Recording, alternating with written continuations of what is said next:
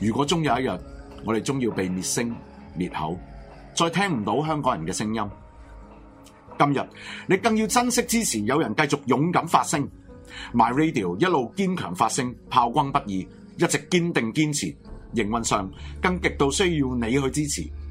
落座月費可以經 PayPal、PayMe、Patreon 轉數快，又或者親臨普羅政治學院叫交，力爭公道、公義、公理，哪怕歇斯底里，在間美利，戰鬥到底，力竭勝勢，直到勝利。請支持 My Radio。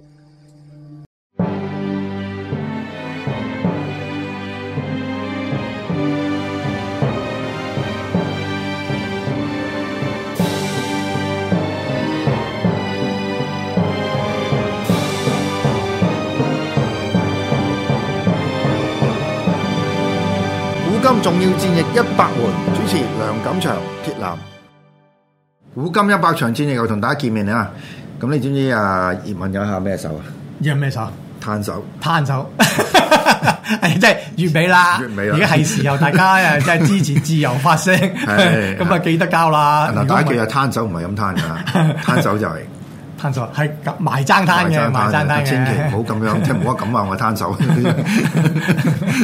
係係啦 因為我哋咁多謝各位啦我哋啲觀眾其實都好卧虎藏龍啊嘛，即係講講錯一下咧，就會俾人挑戰㗎嘛。係啊係啊係咪試有冇俾試過俾人挑戰啊？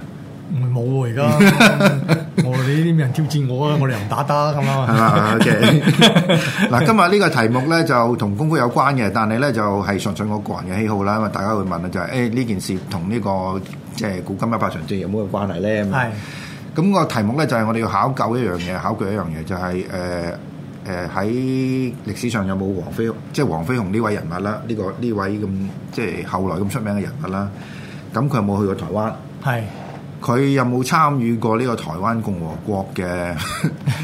即係台獨噶咯？係台獨，台第一個台灣獨立國。係啦，係啦即係台獨嘅先聲啊！係啊，即係有冇參與過台灣嘅越美戰爭？係啊，嗱，咁啊有啲咩即係觸犯咩法例咧，就唔好賴我，唔好即係我哋我哋純粹而家係講歷史嘅啫。係講以前啊以前唔係講梗係梗係講梗係以前以前講以前咁啊。係咁誒，你就會問啦，咁呢件事本身同呢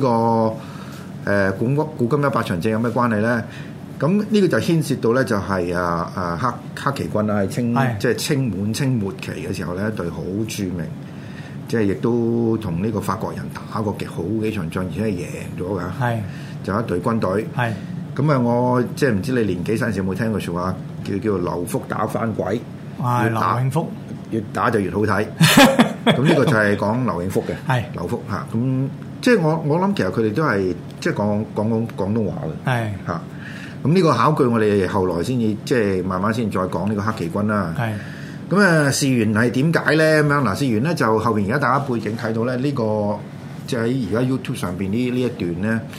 就係、講啊誒、關德興師傅示範一個叫做無 影腳，唔係關德興師傅飾演嘅黃飛就鴻，示範一個無影腳。係咁你誒無影腳咁同呢個即係題材有咩關係咧？咁嗱，就反而大家要注意後邊嗰個牌匾咯。係呢、個牌匾咧就係叫做醫藝精通啊，醫藝精通醫藝精通，我哋係即係可能再撥前少少啊，咁佢先至睇到嗱，呢、個就有個通字喺係啊睇，醫藝精通啊，係啦，有個通字喺度。咁啊，前面呢個就係關德興師傅啦，呢、個應該好早期嘅黃飛鴻嘅劇誒、呃即係嘅誒片集嚟嘅係，因為你睇到關德興師傅嗰陣時候咧就冇戴誒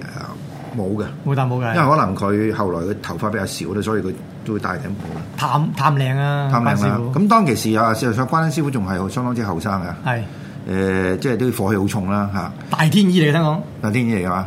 嚇咁呢個就佢喺呢個片段入邊咧，真示範咗一個真功夫，係係咪係咪真功夫啊？已經真功夫，仲關啊阿關師傅係真功夫嚟嘅，啊唔係我唔係關師傅，唔係真功夫，因為關師傅一定係真真真功夫啦，即係我哋千祈唔好講 錯嘢。只不過佢就佢應該係嗰個門派就係白鶴嘅，白鶴派佢就唔係誒洪拳嘅。係咁，但係由於佢飾演呢個角色就係洪拳啦，咁所以佢入邊咧，佢亦都有翻少，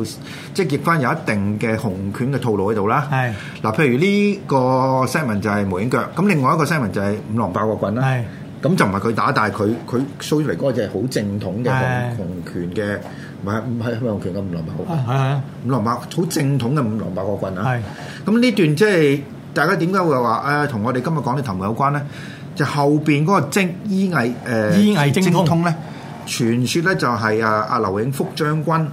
寫俾阿黃飛鴻嘅。係好啦，咁我哋由呢段我哋就開始考據啦。咁第一樣嘢就係、誒、歷史上真係有黃飛鴻呢位人物啦。係係係因因為佢嘅田房啊莫桂蘭就落咗嚟香港住，田房，即係妾侍。唔係妾侍，唔係妾田侍房嘅意思田房即係一個我大阿媽大個佬大婆即係死咗以前個老婆死咗。咁就娶個娶個身啊，因為阿黃飛鴻佢真係娶阿莫莫桂蘭，莫桂蘭好後生嘅，得十幾歲 嘅。哦哇，咁後生，係啊識食喎。 咁咧就，但後來阿莫桂蘭嘅，因為佢嗰個年紀好大，九十幾歲啊。係即係可能我我哋前多廿零年都仲仲聽到佢嘅名嘅，係佢甚至係佢示範過打一套電線拳出嚟哦，嚇，咁收尾就住咗老人院啦係。咁就誒佢、就即係將黃飛鴻嗰個歷史咧，即係會比較係用第一手嘅方法講咗出嚟。咁、其中一個即係歷史上嘅爭拗點係咩？就係、黃飛鴻咧誒喺當其時嘅歷史咧，其實就即係佢有冇去學台灣，佢識唔識劉永福，其實冇 nobody cares。係只不過後來因為佢成咗名啦，佢成名嘅原因就係因為啊佢個徒弟應該朱如齋就寫咗一系列嘅黃飛鴻嘅小説啦，佢徒孫啊應該係徒孫嚟㗎，唔佢係徒唔係孫唔係直接唔徒弟，唔係直係接直就係徒佢弟。徒咁啊！阿朱如真係林世榮嘅榮徒嘅弟，大琴上嘅徒係弟，香港寫啦。咁結果就阿胡鵬導演咧，佢就誒將呢啲即係咁嘅嗯誒故事咧，就即係變成一個電影啊。啊即係將將阿朱如齋嘅小係説啦就將佢電影化，電影化。咁亦都似近年啊，葉問啦，葉問就係因為誒、呃以前有位叫我是山人啦，啊係就寫過好多呢啲技擊小説噶嘛。係佢佢有寫過佛山贊先生㗎嘛。係咁後來就即係將將呢個佛山佛先生佛山贊先生呢 啲就套咗葉喺葉問嗰度，係 咁啊變咗即係又係連載小説咁樣咯，即係如果你拍戲咁樣。咁但係真實嘅黃飛鴻就似乎大家話都冇打咁多場嘅，因為套戲都拍咗成百幾成百 集，即係打咗咁多 場。淨係關師傅都過百集啦，係啊，關師傅過百集啦，唔好 咁唔所以計你唔計你連結啦，係啊，所以即係後來咧就即究竟誒入邊有幾多成係真幾多人假咧？咁大部分人都係相信咧就其實好多係虛構，但問題就係呢個醫藝誒呃精通呢個咧。就形成咗後來，即係阿李連杰拍歌《黃飛鴻》嘅時候咧，就有涉及到一樣嘢，就係佢即係同阿劉永福係之間個關係啊嘛嚇。咁所以我哋而家就做咗做一個歷史考據啦，就係、啊究竟阿黃飛鴻師傅誒、呃即係呢位誒誒洪拳嘅大師咧，佢佢係咪真係咧？誒誒同阿劉永福有一定交情，係亦都有冇去過台灣？係啊咁好坦白講，我係唔知嘅。唔係因 為亦其都實 如果你喺誒當時嗰個現實嚟講咧，黃飛鴻呢三個字咧唔係好出名嘅唔啫，直情係唔出名 啊！佢直情係佢只不過即係一個喺街頭賣藝嘅一個係一個一個人嚟啊嘛係啊！佢出名就因為應該後來有兩主要主要有兩件事啦，其一就係阿林世榮係喺廣州打死人啊嘛，係。就落咗嚟香港啊嘛，咪係啦，咪因為佢嗰嗰陣時咪其實真係咪誒睇爭睇場，爭體場係啊嚇。咁就嗰個好出名啦，因為即係大家見到話佢真係真功夫，因為嗰次係喺廣州度係好多人圍阿啊林世榮噶嘛，係啊係， 所以咪又係最出名咪話林世榮一個浪女拋錘，即係啲拋錘打將人啲手全部打斷晒嘛係啊，係啊巴閉 嚇嚇咁落咗嚟之後，咁啊發揚光大啦，跟住係有劉家良師傅又好，即係成個喺即係傳承喺度啦嚇。咁問題就係、即係一路追上嘅時候，反而嗰嗰段歷史就比較模糊少少嚇。咁啊，但係應該係莫桂蘭誒，佢、就講即係呢、個呢、個咁嘅單張咧，即係後來攞咗用牌片，其實個單張本身我哋而家揾到，即揾到係揾到見到係見到見到嗰、個即係一個一個一個 sample 喺度嘅。係咁呢個就係話，當其時係阿阿阿劉永福將軍就因為某啲事情而寫咗呢一個咁嘅單張，佢話因為佢咩接受過啊阿黃師傅嘅嘅牛牛皮膏藥啊係，非常有效咁，所以咧係咪就係咪生生線啊？生癬嗰度，即係話啲皮膚病皮膚病啦，咁啊有塊膏藥俾佢貼咗，即係話個啊就即係好翻啦，係咁所以咧就送咗呢個牌匾俾佢。係啦，咁問題就係阿黃飛鴻師傅，就算佢唔打得，佢啲醫術都係得嘅。 打唔打得唔知但係啲醫術就一定知啦一定得啦，所以有報知啦，咁係啊咪 係啦冇錯但係背心箱俾人燒 Q 咗嘛。咁啊，嗰度啊暴動啦，嗰陣時冇法子係啦，啊暴動。嗰陣時就應該係一九二幾年嘅時候係啊係啊啊。咁啊，黃飛鴻師傅就好傷心啦。咁晚年就聽過係鬱不而終嘅。因為商團暴動將佢成間保險堂，咁啊佢所因為嗰陣時冇買保險噶嘛，嗯咁、就話將佢嗰啲所有財產咧就喺一把火就燒晒，咁變咗咧林老就變咗比較上係麻煩啲，即係係啊冇乜錢啦，係啊，咁我另一個要考據嘅就係阿黃飛鴻師傅嘅洪拳啦。係嗯誒、好聽講好似佢係改良咗少少洪拳，改咗少少嘅。誒呃早早期紅拳其實好少套路嘅，咁後來佢自己就創咗，即係誒、呃即係將其他嘅功夫就整咗套叫《虎鶴雙形》出嚟。即係係啦，嗰啲係嗯啦，即係虎鶴雙形呢就變咗就係、就係佢嘅，咁佢阿爸就係公子伏虎，嗯哦啊，咁即係就梁啊，即係黃麒英。係黃麒英，咁邊個係誒廣東十虎啊？唔記得咯，總之總之就係黃飛同黃麒英啊。蘇乞兒啊蘇係乞兒啊，我哋全部識啦鐵橋蘇係啊，鐵橋三三啊啊啦，啊鐵橋三咧就係話，因為當時就話阿鐵橋三就同阿黃飛鴻咧就即係都老友嘅，咁大家就交換咗套路，咁就佢就教佢虎鶴雙形，佢就教咗佢鐵線拳，咁所以後來咧虎鶴即係洪家裏邊又有咗呢個誒即係鐵線拳啦。咁後來其實譬如阿劉家良師傅個阿爸啦，劉湛師傅啦，阿劉湛師傅咧佢又又加咗啲指揮劍啊，咁即係慢慢就將洪家拳越嚟越豐富咯，嗰個套路同埋嗰啲武器。阿劉湛師傅係林世榮啲徒弟嚟㗎。誒啊劉湛師傅都係係劉家良阿林世榮個徒啊弟，有有但係有啲人咧就話係佢都係啊話係屬於侏儒齋嗰嗰邊嘅，即係嗯話係侏儒齋最價格嘅。但係而家咧就通常大家都唔講侏儒齋，直接係林世榮係就落到去劉湛噶啦。係啊，係 OK。好啦，咁嗱，我哋都即係又係我自己嘅誒、呃即係大家誒、呃、飲酒下啦，因為我我對呢樣有興趣 啦。咁入邊呢隻無影腳係咩無影腳嚟㗎？啊無影腳咧，有其實無影腳其實冇乜特別嘅，本來 話你唔好咁講，係本來你真係真係李有連杰嗰個冇冇冇冇冇係嗰啲台 嗰啲跆拳腳嗰啲唔係無影腳，即係啲飛到咁高嗰啲咧，我哋即係如果你有睇片，如果睇過啲片咧，阿劉家勇都講。劉家勇師傅咧，佢都話啦：，哇！你跳到咁高起腳，我點會無影啊？大 把影啦、咁就無影腳咧，意思係即係話咧，即係冇影又唔起腳嘅，即係咧你要遮一遮先。咁、所以咧，其實啊，洪家拳有一有一個叫月影手腳嘅。月影手腳意思就用隻手去遮對方啲眼，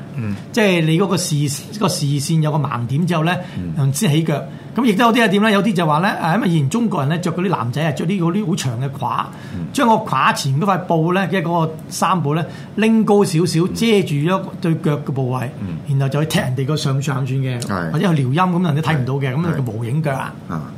因為我哋學疏咗少少啦，頭先阿關師傅都示範過呢一個招式嘅啊 嚇。佢呢個咧就係唔佢企呢個無影腳咧似咩？就似白啊呢個啊虎鶴雙形嗰個啊獨腳飛鶴，用雙手掩養對方，然後用腳去踢人哋下陰。嗯，因為佢又唔係太陰啦，佢呢個就係佢呢個佢呢個佢呢個都唔係好正確嘅，因為佢呢 個咧喂喂，你越講越驚頭而家，關師走傅嚟關師傅係白學噶嘛，佢佢唔佢紅拳唔啱咧，就都啱 嘅，因為佢自己本身係白學拳嘅，所以佢佢示範呢個呢下啊獨腳飛學咧，獨腳飛學係其實都係撩陰噶啊嘛，踢出嚟咧應該都係好似我哋空手道嗰啲誒踢肩嘅踢法嘅啊，用腳背踢嘅，而家佢唔係喎，佢用腳去蹬嘅喎。前燈嚟㗎啊，嘛，前燈嚟喺我喎哋。啊咁啊我呢個咧就同佢誒即係無影腳嗰個意識就有啲有啲有啲有啲分別，所以唔係好準確啦，可以話。 有咩問有咩揾佢唔揾 我？ 揾我討 論 下冇問題嘅，冇問題嘅。係啊，嗱，咁呢個咧就誒， 即係簡單嚟講咧，就係誒，因為而家好多人誤解咗呢個影呢個呢個字啊。係嗱，就誒連啊，因為李連杰咧，收尾喺誒外國好出名啦，有係啲人咧就譯咗佢呢個無影腳做英文啊嘛係叫咩啊，no shadow 誒 kick。 ？low shadow 叫 No shadow 即係快到 low shadow 啦。咁你咪變咗形成一個好大誤解咯係。即係我我哋我寫文都寫過啦，影嘅先唔係 shadow 咁解嘛，係唔係唔係影個意思嘛，係影嘅意思就係你身體嗰個移動嘅幅度。係咁佢佢呢個即係好多人都解釋過啦，就係佢所謂呢個模型就係因為佢佢手嗱，因為佢做呢個動作，佢手遮咗你係啊遮咗你隻眼啊嘛，所以你睇唔到你喺佢下邊起呢隻腳啊嘛係。我我中過㗎，係我中過，但係就唔係話純粹對手佢遮咗你個，而係你睇你你個視線望喺前邊，佢起咗濕啊。即係個 focus 係啦搞錯咗咯，個 focus，佢係令啊到你望到以為咦誒佢手喐我咪望手咯啊，點知佢就踢腳，隻腳隻腳唔點解又話點解話阿 阿關師傅有問題咧？你隻腳係冇，即係你要係你係要令到對方誒唔係好覺你踢佢啊嘛。你個膝提到咁高喎，咁我咪好清楚睇到你踢我咯啊。咁所以呢個咧又係有啲唔啱嘅。唔係，因為佢呢個咧，佢有解釋，我諗有個原因，因為佢而家要示範俾個鏡頭睇啊。佢唔起到咁高咧，個鏡頭睇睇睇唔唔到到嘅，係所以唔係啊關師傅嘅問題，呢個就係佢要個就電影問題，佢要就翻個鏡頭。個電影語言問題呢個就啊係啊，咁大家就自己好好好覺得好咩啦，好好好好奇怪啦，咁講唔耐功夫咩？嗱，咁我我我講唔耐，其實我想印證一樣嘢，就係話，即係如果當年啊啊劉永福將軍佢要揾啊黃飛鴻師傅落去，係係咪代表就係、即係佢諗住阿黃飛鴻師傅喺喺個戰場上面打咧？我諗唔係喎， 即係話，即係黃師傅咁好武功啦， 即係話佢係咪即係走去上同一日本人可以隻抽咧？唔係喎，應該好似我哋上集講鋸嶺咁喎，啊揾佢翻嚟 醫人，即係佢醫醫術得啊嘛，係啊係啊係咪？係佢啊話佢嗱佢送個牌匾都叫醫藝精通啊嘛，冇話佢武藝精通喎， 係咪先？咁即係話佢阿劉阿劉將軍覺得呢個呢位師傅。係醫術非常之高明嘅，所以就送咗個牌匾係講醫藝精通，係係就唔係因為佢功夫了得就送佢武藝精通俾佢，所以咧證明咧，如果揾阿黃師傅落去呢個黑旗軍咧，應該係做貪佢軍醫、軍醫、做軍醫軍醫啦，係啦我或上次者講或一樣或者同阿劉永福師，即係私人醫醫術顧問啦係啦係啦係啊係啦即係嗱，咁我哋澄清咗個歷史啦，係希望係啱 嘅啦。咁但係呢個問題到依家都係一個歷史懸案嚟嘅，係嚇因為當其時人冇乜覺得冇乜理，即係冇乜需要要話阿黃飛鴻師傅喺唔喺嗰個現場度， 係因為佢大家都唔識佢，係嘛係啊咁但係今日就唔係啦，哦，原來後邊後來一個好。即係覺得仲重要過劉美福將 軍， 即係如果佢如果佢去咗台灣嘅話，因為點解？如果佢去咗台灣嘅話，而呢個台灣共和國係成立咗嘅話咧係，